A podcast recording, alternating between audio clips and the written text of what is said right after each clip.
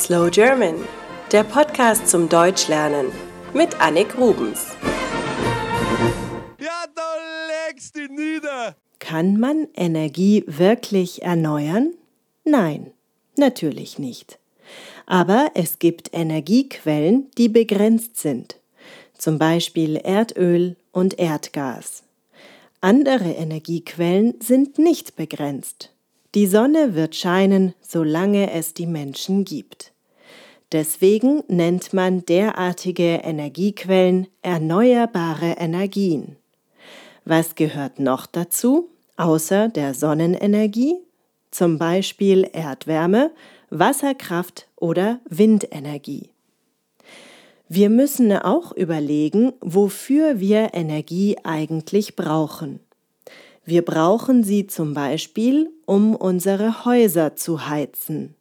Und natürlich brauchen wir Strom, um unseren Alltag zu meistern. Was wären wir ohne elektrisches Licht, eine Waschmaschine, einen Backofen, einen Staubsauger, einen Fernseher oder das Internet? Der dritte Faktor neben Strom und Wärme ist die Mobilität. Bislang verfeuern unsere Autos Treibstoff, aber es fahren schon die ersten Elektroautos durch die Städte. In Deutschland decken die erneuerbaren Energien noch nicht mal ein Drittel der Stromproduktion ab.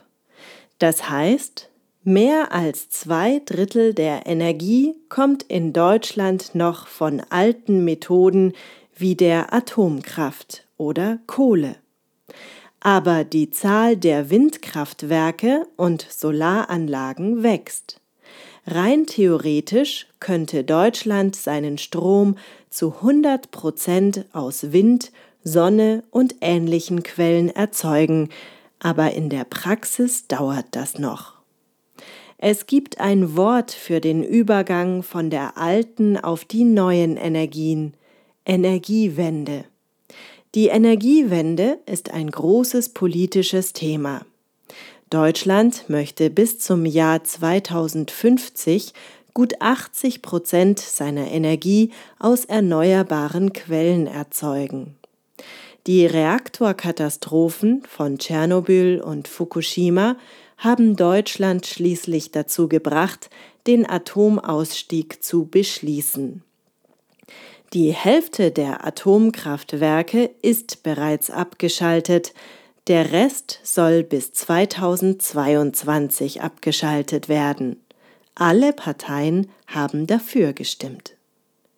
Auch im Kleinen sieht man, dass sich etwas verändert. Wenn ihr durch Deutschland fahrt, seht ihr auf vielen Dächern bereits Sonnenkollektoren.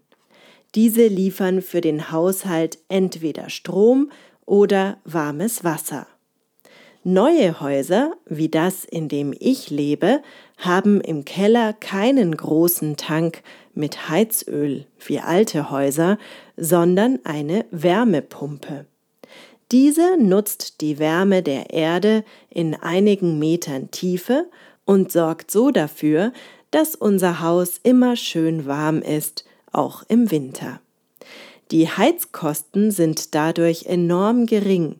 Wir bezahlen lediglich die Stromkosten für die Pumpe und verfeuern keine fossilen Brennstoffe. Der nächste Punkt sind Elektroautos. Bis jetzt sieht man sie nur sehr selten auf deutschen Straßen. Das liegt vor allem daran, dass die Autos noch sehr teuer sind. Ein Smart mit Elektroantrieb kostet mit Batterie mindestens 23.000 Euro und ihr wisst, wie winzig ein Smart ist. Dafür spart man sich aber die Benzinkosten. Für viele ist aber auch noch ein Punkt, dass die Batterie nicht lange hält. Wer nur ein paar Kilometer pro Tag fährt, hat kein Problem. Für Langstreckenfahrer ist das Elektroauto aber noch nicht geeignet. Der letzte Punkt, der noch gegen diese neue Art von Auto spricht, ist die Verfügbarkeit von Ladestationen. Wer auf dem Land wohnt und seine Garage mit einer Steckdose ausstattet oder sogar auf dem Dach der Garage eine Sonnenstromanlage aufbaut, hat kein Problem mit dem Auftanken. Aber was tun, wenn man in der Stadt wohnt und keinen eigenen Parkplatz hat? Tankstellen für Elektroautos sind sehr selten. Aber ich bin sicher, diese Probleme werden sich in den nächsten Jahren lösen. Und dann werde ich mir sicher ein Elektroauto kaufen. Atomausstieg, Elektroautos, Energiewende. Ein Punkt ist derzeit auch oft im Gespräch, vor allem hier in Bayern. Und zwar die Windräder.